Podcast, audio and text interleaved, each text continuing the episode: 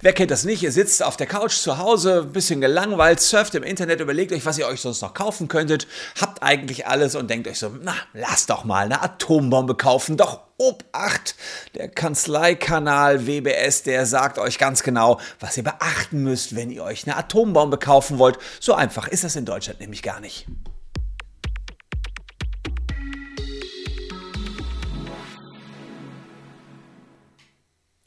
Hallo, ich bin Christian Solmecke, Rechtsanwalt und Partner der Kölner Medienrechtskanzlei Wildeborger und Solmecke und lasst gerne ein Abo für diesen Kanal da, wenn euch rechtliche Dinge interessieren. Ja, wenn die Gesetze immer kleinere Dinge im Leben regeln, dann ist es vielleicht auch mal ganz interessant, einem äh, unbestreitbaren, Achtung Wortspiel, Kernthema auf den Grund zu gehen, nämlich der Atombombe und der Frage, wie kann ich eigentlich in Deutschland mir eine Atombombe kaufen? Gucken wir mal mal ganz an, ähm, am Anfang an. Wie erwirbt man denn eine Atombombe? Das war witzigerweise eine Frage, die von euch kam. Die Community, scheinbar habt ihr nichts anderes zu tun, als euch äh, damit auseinanderzusetzen, wie man neben Amazon noch irgendwo anders Geschäft aufbaut und irgendwas sich kaufen kann. Und so kamt ihr offenbar auf diesen Atombombenkauf. Und mh, hm, siehe da, eine bewegliche Sache. Das ist ja wohl eine Atombombe, die wechselt den Eigentümer darüber, dass man sich einig darüber ist, dass das Eigentum gewechselt werden soll und dass das Ganze übergeht. Das heißt, Ganz einfach, man einigt sich und übergibt die Atombombe. So wäre sozusagen der Eigentumsübergang im BGB 929 geregelt. Doch Achtung, so easy ist das nicht, denn wir haben ja noch den Paragraphen 17 Kriegswaffenkontrollgesetz und der Paragraphen 17 Kriegswaffenkontrollgesetz, der hat's in sich, jedenfalls dann, wenn ihr mit Atombomben handeln wollt. Ausführung zu Artikel 26 des Grundgesetzes, Gesetz über die Kontrolle von Kriegswaffen. Also, da steht drin in Paragraphen 17, Verbot von Atomwaffen ist verboten, Atomwaffen zu entwickeln, herzustellen, Handel zu treiben, anderen zu erwerben, anderen zu überlassen, einzuführen, auszuüben, ähm, durch das Bundesgebiet durchzuführen oder sonst in das Bundesgebiet oder aus dem Bundesgebiet zu verbringen oder sonst tatsächlich Gewalt über sie auszuüben. Also da sieht man, wird schon wieder schwierig mit den Atombomben, denn wenn wir hier das äh, Verbot haben, heißt es, grundsätzlich haben wir zwar nach 929 BGB die Möglichkeit, eine Atombombe von A nach B zu übereignen. Also das ist ja ähm, sozusagen der Teil, an dem das Eigentum übergeht, aber das Verpflichtungsgeschäft, also dort, wo man überhaupt den Vertrag macht, ähm, da wird es also schwierig, denn das Ganze ist äh, tatsächlich nach dem Atomwaffenkontrollgesetz oder beziehungsweise dem Kriegswaffenkontrollgesetz verboten. Das ist da schon die erste Schwierigkeit. Man möchte halt nicht, dass Nuklearwaffen hier wie Pilze aus dem Boden schießen. Und deswegen hat man schon mal diese Norm. Dann haben wir uns noch eine weitere Norm angeschaut.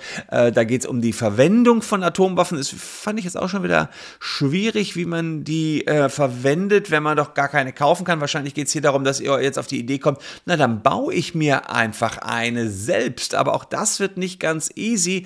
Hier haben wir den Paragraphen 300 28 Strafgesetzbuch, also unser ganz normales, sage ich mal, Strafgesetzbuch hat auch da etwas zu Atombomben mit drin und der sagt in Absatz 1 äh, und Absatz 2 hier jetzt Nummer 3. Äh, Absatz 1 ist Freistrafe bis zu fünf Jahren wird bestraft, wer ohne die erforderliche Genehmigung Kernbrennstoffe herstellt, aufbewahrt, befördert und so weiter.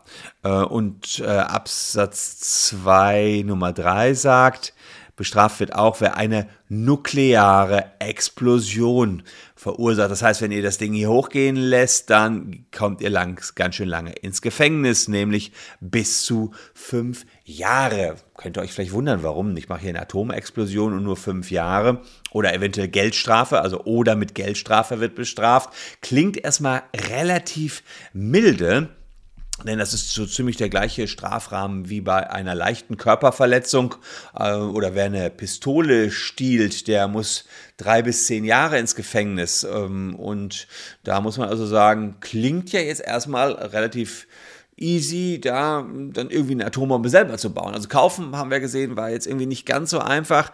Äh, Kriegswaffenkontrollgesetz, naja gut, hatte ja letztlich auch die Entwicklung dann ähm, verboten. Also wir haben da verschiedenste Normen, wir haben da also offenbar äh, da uns relativ abgeschottet gegen den ganzen Kernreaktorkram, ist ja auch ehrlicherweise richtig. Aber wir haben noch ähm, einen weiteren Paragraphen, Paragraph 307. Da seht ihr also, wir haben das schon sehr genau geregelt mit diesen Kernreaktionen. Ich frage mich nur, was ist, wenn da einmal so eine Atomexplosion hier war, ob wir dann die ganzen Strafrechtsparagraphen noch so brauchen. Auf alle Fälle regelt der 307, wer es unternimmt, durch Freisetzen von Kernenergie eine Explosion herbeizuführen und dadurch Leib oder Leben eines anderen Menschen oder fremde Sachen von bedeutendem Wert zu gefährden, wird mit Freiheitsstrafe nicht unter fünf Jahren bestraft. Also da geht es erst bei fünf Jahren los. Ähm, da seht ihr also, dass wenn Menschen zu Schaden kommen oder fremde Sachen gefährdet werden, ist es mindestens äh, fünf Jahre bis zu 15 Jahren. Das ist dann schon ein, ein Strafrahmen, der beim schweren, beim Totschlag liegt oder beispielsweise bei einer äh, schweren Vergewaltigung. Da haben wir, sind wir dann schon eher in Normen drin, die ihr äh, nachvollziehbar haltet. Äh, man sieht also, wir steigern uns langsam in der Haftung. Apropos Kernreaktion, wäre gut, wenn ihr dann, wenn so etwas explodiert, ähm, gut versichert seid, krank versichert seid.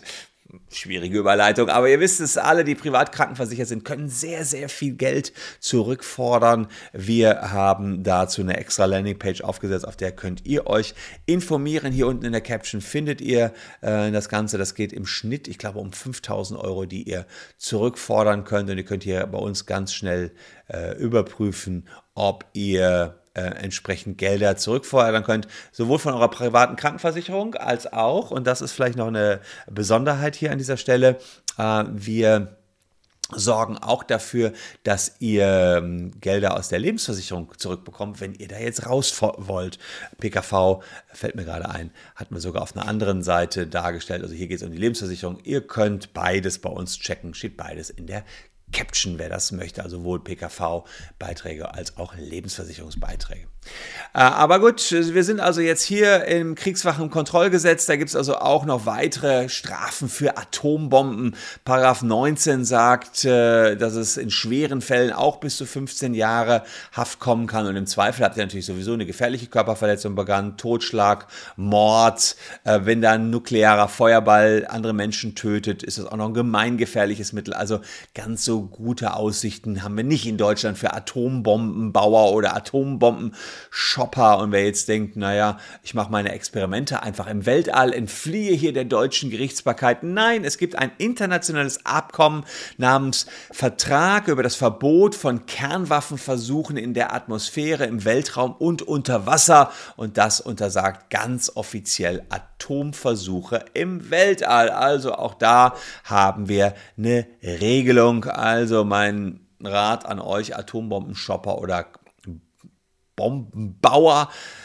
Also ihr solltet euch auf alle Fälle rechtlichen Rat einholen, wenn ihr hier eine Atombombe euch anschaffen wollt. Und witzigerweise, jetzt eine kleine Anekdote am Rande, hatte ich in meinem Referendariat die Aufgabe äh, zu checken, inwiefern man Uran nach Deutschland reinbekommt. Wir haben da äh, in dem Unternehmen, was ich damals oder in der, in der Rechtsanwaltskanzlei, in der ich gearbeitet habe, gab es ein Unternehmen, was hier Uran verarbeiten wollte und da ging es tatsächlich um die ganzen Atomwaffenkontrollgesetze und ich habe gesehen, man bekommt kaum, wenn man nicht irgendwelche europäischen oder weltweiten Ausnahmegenehmigungen hat, hier Kernsprengstoffe oder Materialien, aus denen man irgendwelche spaltbaren Atomreaktionen machen kann nach Deutschland rein. Das äh, hat mich allerdings, muss ich fairerweise sagen, etwas als Referendar überfordert. Ganz so hart geht es für unsere Referendare nicht zu. Wenn ihr Referendariatsplatz sucht als Jurist, dann bewerbt euch gerne bei uns. Auch dazu mehr Infos unten in der Caption.